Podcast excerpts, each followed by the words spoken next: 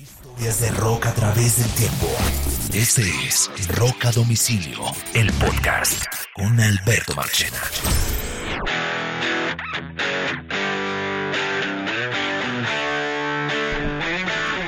Creo que desde que comencé este podcast siempre tuve la idea que este episodio en algún momento iba, iba a ser emitido, grabado y creado y, y yo creo que ese día ha llegado. Este episodio se llama Reivindicando el Load y el Reload de Metallica. Y llegó el día de hablar de ese disco. Hace rato tenemos ese episodio engatillado. Um, y yo creo que este episodio merecía una discusión. Y sobre todo porque um, este disco merecía una discusión y una reivindicación, especialmente porque el momento era perfecto. Eh, esta semana se cumplieron 26 años del lanzamiento del Load, que fue lanzado un 4 de junio del año de 1996. El sexto y séptimo disco de Metallica. ¿O no, ñoro? Así es, Marche. Se grabaron al tiempo. El Reload al- salió al siguiente año, pero, pero digamos que sí, son 26 años. A ellos como que les gusta esta fecha porque el Saint Anger también es del 4, 5, 6 de junio. Y parece Eh, que la fecha no le funciona muy bien porque el Anger también es otro de los más odiados discos de Metallica. Los más odiados son el Lulu del, con Lou Reed, que mucha gente no lo considera ni un disco de Metallica. A mí me tocó Lulu estando en la disquera en Universal. Y cuando, Claro. cuando llegamos y vimos ese disco no lo podíamos creer. Esperábamos hacer un cuadre de presupuesto. Dijimos, uy, ese disco no salió, vamos a cuadrar presupuesto para fin de año. Le pusimos una proyección de ventas buenísima. Eso nos hacía un cuadre de caja al brutal. Y cuando vimos el disco, no, Claro. reduzca todas las unidades. Es un, es un, es ahí el hombre, eh, es, es Metallica haciéndole, rindiéndole tributo a, a, a Lou Reed. Reed. Y el San Poco Anger, después pues ni hablemos, ¿no? que también me tocó y muy criticado. Y Por pues. el sonido, ay Dios. Sí, claro. Y, Pero bueno. Pero Load sí estoy de acuerdo que es injusto. O sea, en- entiendo la molestia de los fans con Lulu y con San Anger, pero me parece siempre injusto lo que pasó con el Load y el Reload. Usted Sí. dice que es uno de que es su disco preferido, ¿no? Arche, eh, el Load es mi disco favorito de Metallica y este periodo de la carrera de ellos entre el 96 y el 2000 es totalmente brillante, por lo menos en mi, en mi concepto, mi opinión. Yo, yo este disco le tengo mucho cariño porque estaba en la radio, estábamos eh, por lanzar, o estábamos en los días ahí como cercanos en la mitad del Planeta Rock. El, el- el- el Reload fue casi para el lanzamiento del el Reload, para el lanzamiento de Planeta Rock, y por eso le tengo tanto cariño a este disco. Pero vamos a empezar a hablar del disco, Oñoro. Sí. Y, y vamos a hablar más del Load porque el Reload de alguna manera es el mismo disco pero una continuación. El Load Así es. se lanzó el 4 de junio del 96, el Reload se lanzó prácticamente un año después, el 18 de noviembre del 97. Fueron el sexto y séptimo disco de Metallica. Em, varias cosas interesantes. Es una banda que, que ab- iba abandonando paulatinamente el thrash metal para meterse mucho más en el hard rock. El proceso había comenzado con el álbum negro, pero en, esta es. en este disco, ya en este disco se había afianzado la historia. Eh, y pues de alguna manera mm, el disco también está marcado por un cambio en muchas influencias del grupo. Eh, influencias en este álbum del South Rock, del Blues Rock, del Country Rock e inclusive de la música alternativa. Así es, así es, Marche. Y es el primer álbum que tiene créditos de composición de Kirk Hammett. Sí, es el primer disco que tiene tres créditos, eh, tres compositores dentro de los créditos, porque antes era Ulrich y, y Hetfield. Esta es la hecho- primera vez que le dan una- un espacio a alguien más. De bueno, hecho, más Max- lo que le habían dado Mustaine, ¿no? Bueno, eso ya digamos que es, es otra es, es otra vuelta, pero Hammett, Metallica siempre ha sido muy eh, muy en secreto todo lo que sucede hacia adentro, ¿no? Eh, eh, de después nos enteraríamos que Kirk Hammett no hacía ni siquiera las rítmicas en los discos, sino que solamente llegaba a los solos. Y en este disco le dejaron hacer las rítmicas, ¿no? Sí, claro, este es un disco donde eh, al parecer ah, James Hetfield tiene inquietudes musicales, él es el líder musical de la banda y, llega un momento en la historia donde Lars Ulrich dice, si nosotros no grabamos el load y el reload así como son, eh, Metallica hubiera dejado de existir. O sea, James, eh, lo que pasa es que el álbum negro tiene la gira más gigante del universo y vende 17 millones de copias. Están arriba totalmente. Ya, ya tú eres este, un emperador, ¿no? Y entonces ahora sí, ahora sí puedes ser quien tú quieres ser. Hay una, cosa que, hay una cosa que dice Metallica en este disco, en, en diferentes entrevistas, y es que era este disco era explorar o morir. Ellos sentían que si no exploraban musicalmente se iban a morir. Ya estaban un poco como tenían ese desgaste de sonido y tenían unos fans que prácticamente los unos fan, los fans de Metallica no son fáciles, son complicados porque siempre sueñan con el trash. Entonces, eh, mire lo que mire Juan Kiss que dice que que, él, que él uh, hasta el álbum negro, de para adelante nada más. Sí, bueno, eh, eso, es una, eso es una cosa que a Metallica no se le puede criticar en absoluto. Su carrera ha sido, yo creo que es una carrera impecable en el sentido que cada disco, desde el primero hasta el último, eh, digamos que incluso, pongámoslo hasta aquí, hasta los loads, donde cada disco suena diferente, cada disco explora músicas diferentes eh, y eso y eso hay que abonárselo. Ellos han sido pioneros, su música ha jalado a otros artistas que los han copiado eh, siempre hacia adelante. Gustándonos o no la banda como tal, siempre ha sido muy exitosa en cualquiera de sus presentaciones. Y yo creo que nada de lo que se haga, de lo que han logrado, ha sido regalado. De acuerdo. Entonces estamos ante una Ah, yo diría que es la banda de rock más importante que, existe. Em, este es el disco más largo del grupo, 79 minutos. Eh, es un disco regular para los críticos, muy bueno para las ventas. Número uno en Estados Unidos por cuatro semanas consecutivas, cinco discos de platino. Eh, con el, load con éxitos tan importantes como Until Sleeps, con Hero of the Day, con Mama Set y con Kim Nosen era el disco que venía después de ese discazo que era el álbum negro. Se tomaron cinco años entre el álbum negro y el reload, más unas aventuras que hicieron ahí en la mitad. Pero al final se tomaron cinco años. Eh, hay que mirar una cosa importante. Y es que uno no puede sacar de contexto el disco, ¿sabe? Uno tiene que mirar cuál era el ambiente del rock en ese instante. Mire, cuando el álbum negro salió, el grunge estaba explotando. O sea, acuérdense que se, lanzaron simultáneamente con el Nirvana, el Nevermind y el Ten de Pearl Jam. Entonces, el CD. Entonces, ellos no sintieron ese golpe tan fuerte del, del grunge porque sacaron un tremendo disco en ese momento. Pero se fueron con Guns N' Roses por el mundo y eran los número uno. Claro, pero eh, para este disco, para el 96, el ambiente era otro. El grunge prácticamente ya estaba desapareciendo. Quedaba algo del movimiento alternativo eh, con, con, con Smashing Pumpkins y todas estas bandas.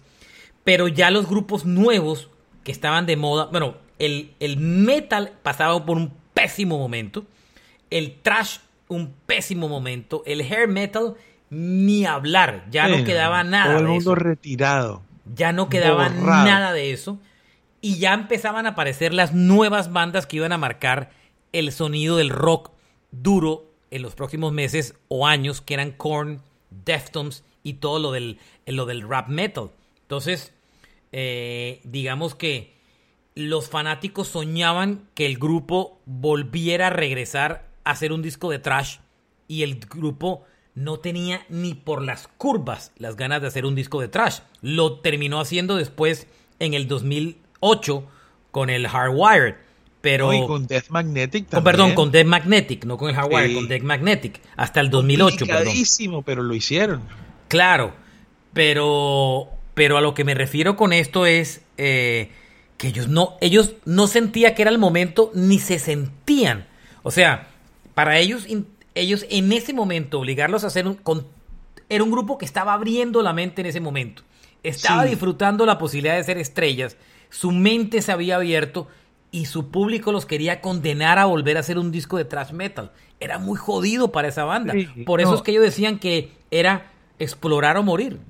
Marche, y tú sabes que al grabar ese disco y ser tan exitoso, es una, es una sombra muy tesa que ellos tenían encima, pero yo creo que, que, que Metallica eh, hizo, hizo algo que es increíble. No, no volvieron a sacar un disco que vendiera 17 millones de copias, pero, pero entre el año 96, que estamos hablando del Load, y el año 2000, sacaron Load, Reload, Garage Inc., el SM, y el silencio llega con I Disappear, que es cuando hay el problema. Pero, pero mira tú esto, esos cuatro discos juntos vendieron mucho más que el álbum negro. Este disco marcó un cambio no solamente en el sonido y fue, fue lo, de, lo, de las primeras cosas que impactaron, fue en lo, físico. Número uno, el tema de la cortada del pelo fue un escándalo. Yo me acuerdo cuando esos manes salieron con el pelo corto, no lo podían creer posible lo que estaba pasando. Y además las uñas pintadas de negro, ¿se acuerda, Oñoro? Sí, ¿no? ¿Cómo se llama? Eh, eh, no, es de, no es de las pestañas, sino de las, de las cejas. ¿Cómo se llama el, lo que usa Ozzy Osbourne, perdón. sí, es un tema muy complicado en medio de todo. ese cambio de imagen fue muy heavy, em, pero ellos ya no se sentían con el pelo y no lo hicieron por seguir modas. Es que yo creo que en medio de todo no se sintieron cómodos. Ellos se cortaron el pelo y nunca se lo volvieron a dejar crecer más, ¿no? parecía una especie de salida del closet, ¿no? Claro. Eh, pasaba ahí cosas como, como extrañas, pues la gente siempre ha sido muy relax con el tema, pero al parecer ciertos artistas es muy difícil eh, aceptar ciertas cosas y ahí pareciera como que, wow, estos manes ya... ya Las uñas pintadas eran como de, de todas esas bandas del Britpop, por así decir, y el pelo corto pues era un poco todo lo del alternativo y como tal, ¿no? O sea, ellos sentían la necesidad de tener que que cambiar en, este, en este instante. La imagen de la portada también fue eh, totalmente transgresora. La imagen de la portada es de un, de un fotógrafo llamado Andrés Serrano, si no me equivoco. Eh, la portada del disco. Y, y, entre otras, esa portada del disco simbolizaba algo muy, muy especial, Oñoro. Y era, eh, era una fotografía que mezclaba tres fluidos como tal. que eran, dos, dos, No, eso era, ahí había sangre, ahí había sangre, orina y semen, Oñoro. Tres fluidos. En, la segunda supuestamente es orina y sangre y en la primera es semen y sangre. Es, una, es un tema, pero sabes, el otro día viendo un video, eh, le preguntan a Lars sobre sobre el significado y el tipo sale diciendo, a pesar de la imagen que ves ahí, no, no hay un significado. La idea es que el que la ve eh, interprete el mismo. es como se negaron a, a, mostrar, a, decir qué quieren decir. Y sabes, Marchena, que tú sabes, yo traduje y publiqué un libro eh, sobre la historia de Metallica y al llegar a ese capítulo, con la persona que, que me ayudó a, a hacerle la revisión de estilo, que es un gran eh, rockero que, no, que yo no sé por qué no quiere que lo mencione, eh, el hombre me dice, mira, ahí hay, una, hay un mensaje subliminal. Entonces, de todas maneras, Marchena, ¿en qué, en qué escenario se encuentran el semen y la sangre? En el sexo. Bueno, no, un momento, quietos. ¿En cuál? No sé. Sí, la parte ah, gay. Pues yo no sé.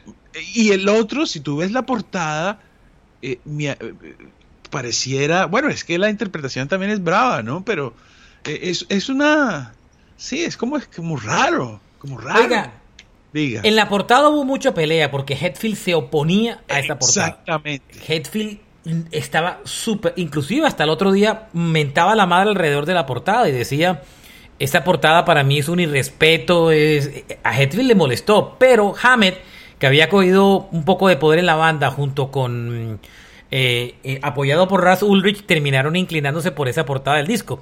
Eh, ahí Newstad no tenía ningún... Ahí usted veía que Newstad no pesaba nada en ese grupo en ese instante porque estaba aburrido. Sí, estaba muy... Es más, él, él ya al final de, de, las cosas, él ya estaba como muy apartado. Tú lo ves a él, incluso en los conciertos, no se vestía bien, estaba, estaba muy, muy inconforme. Correcto. El disco, eh, Hetfield siempre supuso la portada del disco, por si no se sabían esa historia. detestaba esa portada del disco, las portadas las, las criticó enormemente, pero bueno. Estos manes estaban metidos mucho en, sobre todo Lars Ulrich estaba muy metido en el tema de descubrir el arte y nuevas tendencias y nuevas historias. Es un genio. Sí. Em, y el disco tiene una cantidad de, diferentes influencias. Eh, alrededor de que uno lo va encontrando en, en cada una de las canciones del, del, disco, ¿cierto? Al principio yo hablaba de todas las influencias que el disco tenía, pero por ejemplo en canciones como eh, Ain't My Bitch es una canción de esas de puro rock and roll al piso. Eh, The House That Jack Built es metálica sonando como Alice in Chains, muy, muy parecido a Alice in Chains. Si ustedes repasan y oyen la canción, Mama Set, que también es una de las canciones importantes del disco. Esa canción suena a puro country rock. Ellos eh, estaban conectados en ese tema. Pero fíjese que en general, Oñoro, y si usted se pone a ver, son canciones, tanto las del Load como el Reload, son canciones sólidas, bien hechas, bien compuestas, musicalmente bien producidas. Ahí está el detalle. Esta gente se ha jalado sus mejores canciones. Estas son canciones que hacen hoy en día parte del catálogo del, del, librito del American Rock, que tú prendes la emisora y te suena cualquiera de estas. Es, es, es, no la magia, tanto, pero de esta época, Marchena. Pero Metallica se rehúsa a tocar mucho de esas del, del load en los conciertos. Poco tocan, si usted se da cuenta. Sí, tal vez reniegan un poco de, de ese periodo, pero es, su periodo de más, de, de más frutos, de más creatividad y en ventas también lo es, porque ya, ya se aproxima el momento de la piratería y tal, y siguen vendiendo eh, lo que hicieron con, con, con, eh, con, el disco de covers y con el concierto. O sea, esa gente vendió más discos en ese momento que cualquier momento. El disco lo empezaron a grabar en el, a, inicios del año 95 en, en los Plant Studios en Sausalito, California. Bob Rock fue el encargado de producir el disco después que con Bob Rock habían tenido una relación terrible mientras grababan el álbum negro. Recuérdense que cuando ellos terminan de grabar el álbum negro, ellos terminan odiándose con Bob Rock, pero con el paso del tiempo y ante creo que el éxito del disco, después lo terminaron queriendo mucho y produjo muchos álbumes de Metallica hasta nuestros días. Pero, pero nadie pensó que ellos iban a regresar a, un disco producido por Bob Rock porque ellos se terminaron odiando porque Bob Rock les cambió mucho de reglas de juego de cómo ellos grababan. Lo sacó de la zona de confort. Y eso el grupo no se lo, no, no, le, no se lo permitía. Y, y al final tuvieron que obedecerlo, ¿no? Gracias a eso, ese éxito, porque una de las claves de Metallica es el sonido que tiene eh, a partir del álbum negro, es innegable, es, es, una, es una banda que suena perfecto. Nueve meses se tomaron grabando este disco, grabaron 27 canciones del primer tirón 14 de esas 27 terminaron en el load y las otras siguientes terminaron en el reload. Em, eh, incluso eh, cuando le preguntaron a Hetfield por, cuál, eran, cuál era el criterio para estar en el load y en el reload, y, Hetfield se burló y dijo, es que en el load estaban las buenas y en el reload estaban las caspas. Y, y, después dijo, mentira, no es así. Lo que pasa es que en el reload estaban las que no habían terminado. Nosotros llevábamos cinco años sin grabar, tenían una presión gigante de la disquera. Y pues cuando acabaron las primeras canciones, ellos querían hacer un disco doble, pero al final ellos mismos decidieron que no querían un disco doble, sino querían más bien sacar dos discos sencillos. Eh, seguramente hubo algo de la presión de la disquera, las, disqueras nunca les han gustado los discos dobles, hoy sí, antes no. Eh, y entonces eh, decidieron hacer, digamos que, dos discos sencillos y lanzaron lo que tenían hasta ese momento y a eso fue como tal el load. Tal vez em, por eso es que es un poquito más, es un mejor disco el load, porque ellos van acabando lo que, en lo que más creen, pero sí querían que fuera un disco de varios, pero, pero con la experiencia que ya tenían del álbum negro, que se habían demorado tanto, dijeron, nos paremos aquí porque si no nunca vamos a terminar. Entonces sacan y después vuelven y, y, y retoman. Ellos salen de gira y en la mitad de la gira, en unas semanas que tienen de descanso, se meten al estudio y terminan el las canciones que hacían falta y después son las que terminan publicando en el reload del, del 18 de noviembre del 97. También tiene cuatro sencillos, ¿no? Es un discazo. A mí, es que para mí, de todos esos discos, mi canción favorita se llama The Memory Remains. Eh, yo adoro esa canción, me encanta esa canción con Marianne Faithfull, me parece una canción sota demasiado... esta canción es una cosa muy... Es como un Forgiven ahí. Claro, además de reivindicar a Marianne Faithfull, que fue ex amante, una cantante inglesa muy famosa, ex amante de, de Jagger. Jagger, entre otras cosas. Pero a mí me encanta más el Reload. A mí me gusta Fuel. A mí me gusta The Memory Remains. Fuel, buenísima. Fuel es una canción que tocaron en muchos conciertos. A mí me encanta Fuel. A mí es me, una de sus mejores canciones. A mí me encanta, pero yo estoy de acuerdo con una cosa que usted siempre ha dicho, ñoro. El día que usted lo dijo, yo dije, este man tiene toda la razón. Gracias. Si, si, el load y el reload hubieran sido un solo disco, hubieran sido un disco espectacular. Si hubieran del, si del load y el reload hubieran sacado un solo disco con lo mejor del load y el reload, yo creo que hubiera sido difícil criticar ese disco. Uh, hubiera sido, incluso, hubiera sido un disco doble y ya. Hubieran sido no 14, sino ponle tú 20. Ellos y no querían hacer un disco doble, le voy a explicar por qué. Porque ellos sentían que se perdían las canciones. ellos sentían que el público desperdiciaba. Cuando hay un álbum doble, se desperdiciaban ciertas canciones. La gente las dejaba de, de escuchar se quedaba con tres o cuatro y se perdían. Y ellos preferían destacar las canciones, porque ellos sentían que tenían buen material para dos discos. Entonces ellos sentían que si lanzaban un álbum doble, eh, siempre pasa. En un álbum sencillo hay canciones que se pierden, que se diluyen. Imagínense las que, lo que pasa en un álbum doble. Sí, no, y mira que, que usualmente, pues antes del CD, los discos duraban generalmente 45 minutos. Estamos hablando de que cada uno de estos discos uno dura 78 y el otro 76. Allá hay que tres LPs. Claro, y otra cosa también adicional a esto, eh, Oñoro, y es que ellos también querían alargar la vida. Este es un grupo que ya le estaba costando trabajo grabar un disco, o sea, y fíjense, después del álbum negro a Metallica le costaba grabar un disco, porque como ellos se ponen tantos retos de cambiar, ellos no les gusta repetirse, como usted dijo, ellos sí. dijeron, desperdiciar todo este esfuerzo en un solo shot es es, es quemar en, tiempo muy corto la vida creativa de lo que hemos dedicado este, a este disco. Preferimos sacar dos discos diferentes y, y, de alguna manera son dos impactos en el tiempo. Y en eso les funcionó. Y en eso tuvieron razón. Porque fueron dos impactos en el tiempo. Además en términos de gira. Prácticamente esa gira fue larguísima, Oñor. No, y, y Marche, mira que ellos, ellos lanzan el load en el 96. Ahí nomás lanzan el reload en el 97 y si miramos los sencillos, por ejemplo, tenemos eh, Memory Remains en el 97, Unforgiven 2 en febrero del 98, junio 22 del 98, eh, Fuel, Better Than You en julio 16 y y Marchena y ahí nomás sacan ese disco, el Garage Inc., que es doble, donde está la canción más exitosa de Metallica. Pues yo a mí me gusta, me gusta pensar que, que toda esa cantidad de trabajo de la, del que hablas, que se demora ¿Cuál es la no canción más exitosa de Metallica?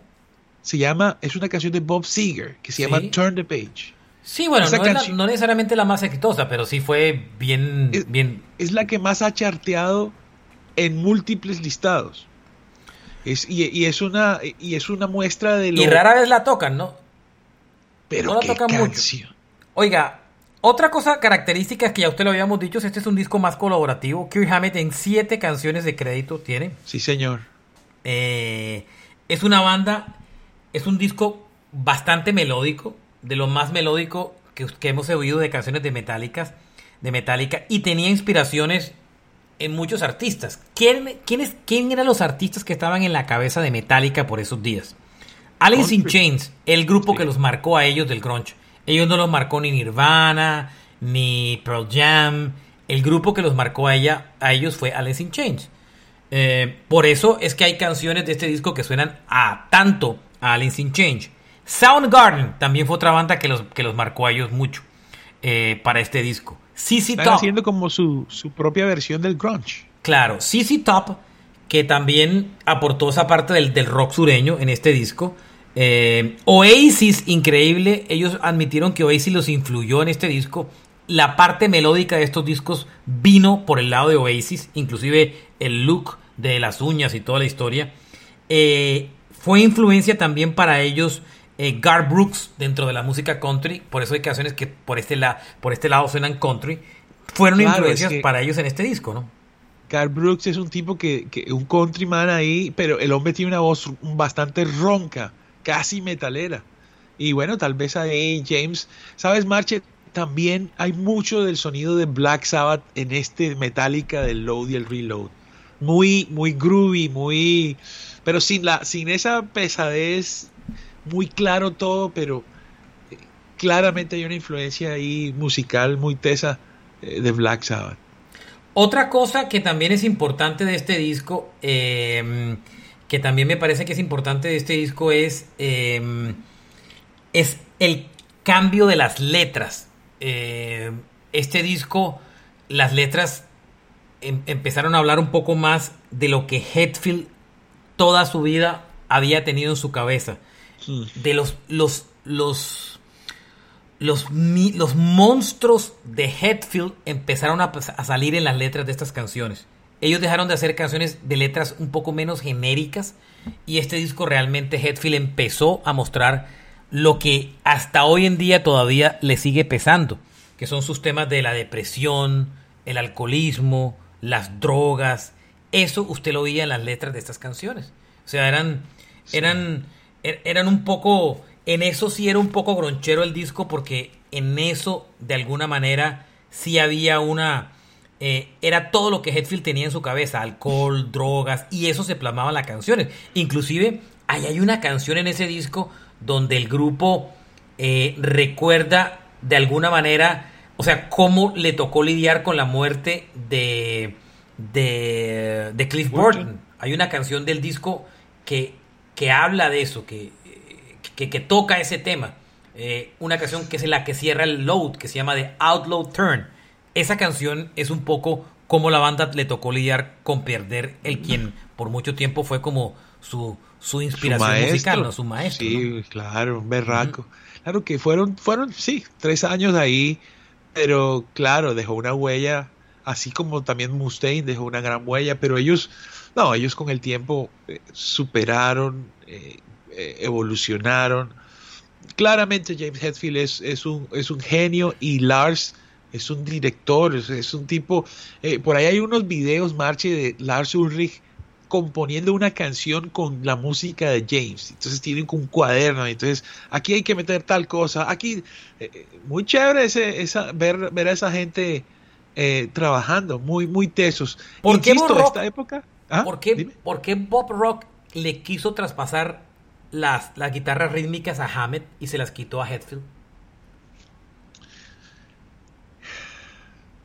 Yo creo, Marchena, que eso fue una exigencia interna. No creo que haya venido de, de, de Bob Rock. Y yo creo que. La historia dice que es Bob Rock el que, el que, lo, el que lo impulsa, ¿no? a mí me parece que después de todo esa, de toda esa victoria donde todo el mundo se hace a un billete, hay cosas que ya no estás dispuesto a aguantarte. Y entre ellas puede ser, hombre, yo soy el guitarrista de esta banda, has grabado tú todos los discos, me tienes como un hueón. Si quieres que yo grabe otro disco, hermano, ¿cómo vamos a hacer? ¿Sí? Digo yo. Eh, y a partir de ahí, Hetfield tiene participación. Eso no quiere decir que eso sea una buena movida. Yo creo que eso, eso es una de las razones por las cuales ellos exigieron durante un tiempo Oh, pero él, él- él después retomó otra vez Hetfield las, las, la- las rítmicas, ¿no? Tiempo cuando, después. Cuando vuelven al, al- cuando vuelven al, al metal más fuerte, ¿no? Sí. Pero, pero eh, este es un momento donde, donde esa participación creo que les ayuda incluso mentalmente y como banda para mantenerse eh, unidos, ¿no? El Reload, que fue el séptimo disco, se lanzó prácticamente un año después, 18, año y medio después, 18 de noviembre del 97. Eh, fue el último álbum con Jason Newsted dentro de la banda. También fue número uno, vendió 436 mil copias la primera semana, inclusive tanto más que el Load. Fue tres veces disco de platino y tuvo grandes canciones como The Memory Remains, como Fuel, como The Unforgiven 2, como Better Than You. Eh, tuvo un invitado especial en ese disco que era Marianne Faithful, como les contábamos, el ex amante de, mm, de durante mucho tiempo de, mm, de Mick Jagger, Durante, durante mucho rato.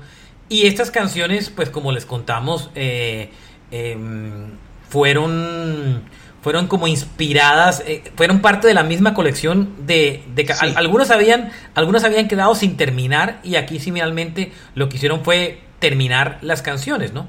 No, y sabes, los tipos tenían incluso más música. Mira esto, Marchi. El 16 de julio se lanza el último sencillo de el cuarto Better Than You, 16 de julio del 98. ¿Sabes? 16 de julio. Eh, este dato.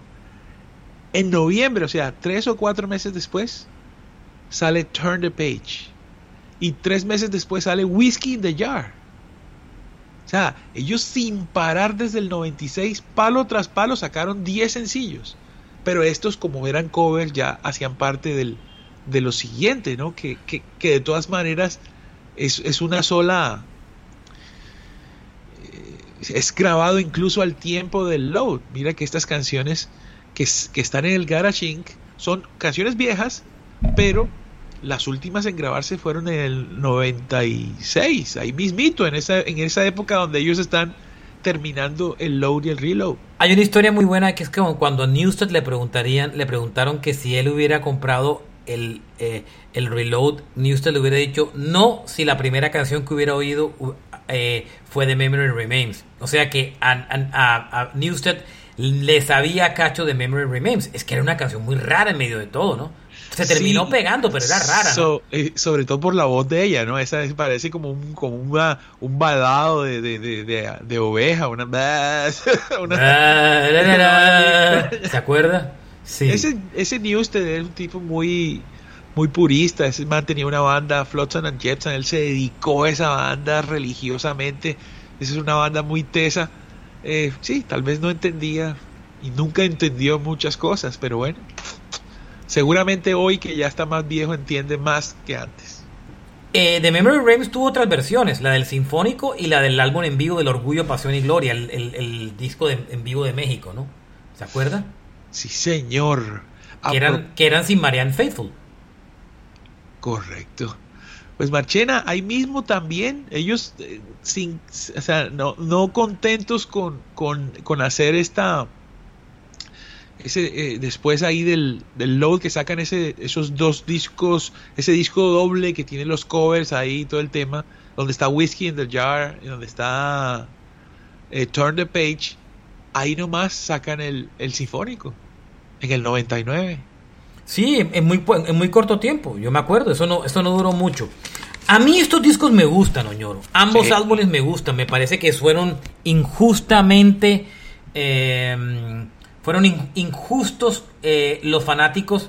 Uno, los fanáticos fueron muy injustos con la banda y sobre todo con el hecho de que el grupo se atreviera a cambiar su look. Inclusive a Kirk Hammett le, le decía, yo no sé por qué les molesta tanto el hecho que no habíamos acortado el pelo. Si quieren, oigan el disco viendo una foto de nosotros con el pelo largo. Se llevó a burlar hasta del tema, ¿no? Sí, pero mira que ellos supieron, estos mares son unos duros, ellos supieron contrarrestar todo esto que pasaba porque, porque a la vez se fueron de gira. Y cuando se iban de gira tocaban lo pesado. hay, una, hay un concierto, si no estoy mal, es en México. Hay un concierto increíble que en, su momento salió en, en BH eh, ¿Cómo se llama? ¿Cómo se llama ese disco? ¿El Some Kind of Monster? No, esa es la película. No, no, no, ese es el documental. Es uno antes. Eh, déjame, ya, ya lo busco, porque ese es, ese es el momento de esta época donde tienen el pelo corto, pero el concierto es tan contundente y tocan pura música vieja. Los manes sabían que en el momento del concierto eh, están hablando otro lenguaje con otra gente. Muy pilos, Metallica, un ejemplo. A mí me parece que son unos grandes discos y que creo que han sido juzgados de manera eh, injusta por la gente. Son, son discos que son para mí importantes en la discografía de Metallica y que les permitieron a la banda eh, explorar, explorar lo que realmente, pero además exploraron siendo mainstream, que también no es un tema fácil, ¿no? Porque tampoco fue que, que se caspiaran, ni mucho menos por el estilo, porque The Memory Remains no es una canción fácil, ni Fuel, eh, ni Until Sleeps, no son canciones que, que, dijimos, ay, el grupo se, se, se, caspió y se volvió comercial. No, para nada. Simplemente es que exploraron sonidos diferentes, ¿no? El caso de Until Sleeps es increíble. Me parece una canción que pega perfecto en el momento musical mainstream que había. Era más comercial que Alice in Chains, por ejemplo, por poner un, un ejemplo, con un video loquísimo y, y una canción superior. Es, es una eh, yo sé que muchos se, yo, yo sé que muchos se van a molestar, pero a mí, Alberto Marchena, me gusta más el Low y el Reload que el San Anger, que el Dead Magnetic y que el Hardwire. A mí, a mí, a mí. No sé usted, Oñoro. Pues Marchena, a mí la verdad, eh, si yo no entiendo a la tercera vez, no le cojo la, el, la si no me engancho, eh, no soy tú, soy yo, para decir lo contrario, ¿sabes? Eh, yo, yo hice la tarea con, los discos que vinieron después.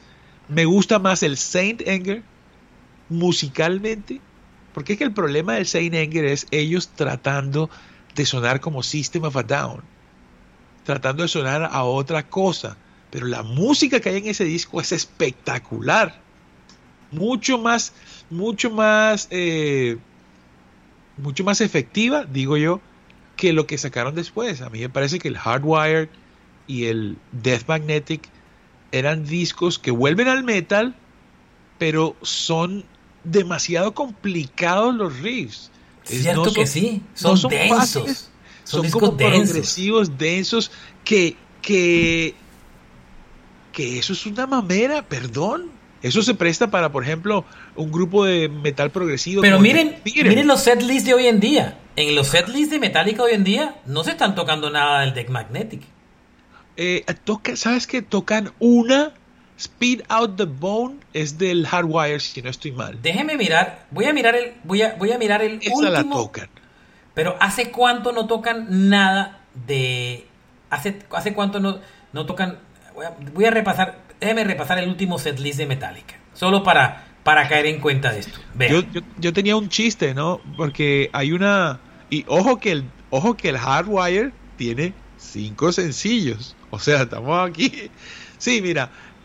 Hardwire tiene. No, mire. En el último concierto que tocaron, que fue en Boston el 29 de mayo, o sea, hace nada, hace nada, tocaron 16 canciones en ese show. Eso era un festival. Buenísimo. Y tocaron 5 del Metallica, 4 del Ride Lightning, del Ride Landing, 2 del Kill Em All, 2 del Master, del Master, una, una del Unjustice for All. Se tocaron una del Reload. The Memory Remains, mire. Mire, se la tocaron. Para que vea. Pero no se, se tocaron una. No se tocaron nada del. No se tocaron nada del Hardwire ni del Dead Magnetic ni del mira, Ellos, ellos tocan dos canciones, una que se llama Moth into Flame, esa la tocan mucho, y Speed Out the Bone, que son, que son las de los cinco sencillos, de los cuales nunca me enteré, eh, esas tienen esas dos. Eh, y son canciones que están chéveres, pero yo no sé si están a la altura de, de... Bueno, en Brasil se tocaron alguna cosita del Dead Magnetic con Cyanide pero... Cyanide, claro, buena, buena, sí, sí, sí, Ellos ahí iban colando una cancioncita de vez en cuando de, los discos, pero no era un tema muy, muy común. Sí, Moto Flame se la tocaron, por ejemplo, en el concierto de, Curitiba. Sí, ese Moth into Flame es chévere. Ellos, ellos venían en una... Eh, diría yo que lo mejor que puede hacer un artista es que con su sonido tocar canciones, es decir, canciones que se puedan recordar, que se puedan corear, pero en su, en su clave. Y ellos lo hicieron por un tiempo, pero después, eh, después yo pienso que la llegada de Slipknot al mundo de la música porque ellos son siempre muy atentos a lo que sucede a su alrededor. Eh, Slipknot es una banda muy pesada, pero muy exitosa. Y yo creo que ellos vieron en la pesadez eh, actual, entre comillas, vieron una, una entrada. Y entonces tratar también, como cuando hicieron con el Saint tratar de hacer su versión del metal contemporáneo de Slipknot.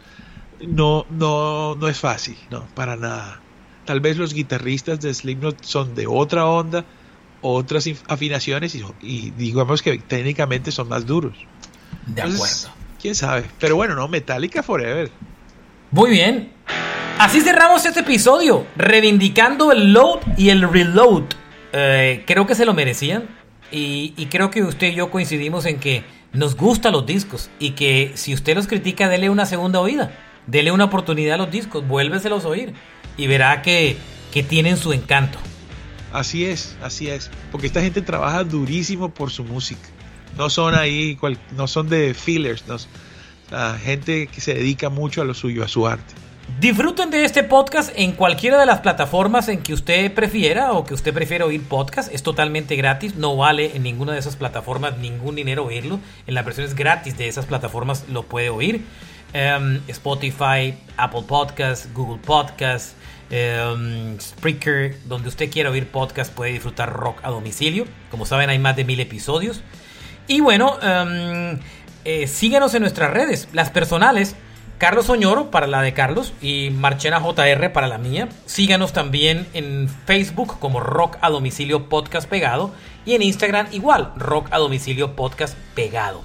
Y si este podcast les gusta, por favor recomendárselo a, a, las demás. Pero oigan, eh, oigan este podcast, es eh, bueno, me gustó, tal, recomiéndenlo, que es realmente importante. Eh, es la mejor forma del boca a boca y agradecerles a todos eh, por regalarnos el tiempo y, hablar de lo que más nos gusta, que se llama rock and roll, donde ustedes se encuentren en cualquier lugar del planeta.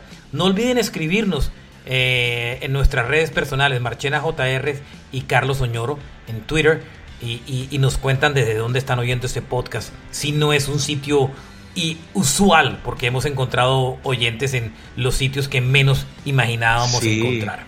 Un abrazo para todos. Chao, Mr. Oñoro. Chao, Marchena. Abrazos para todos. Sigan escuchando buen rock.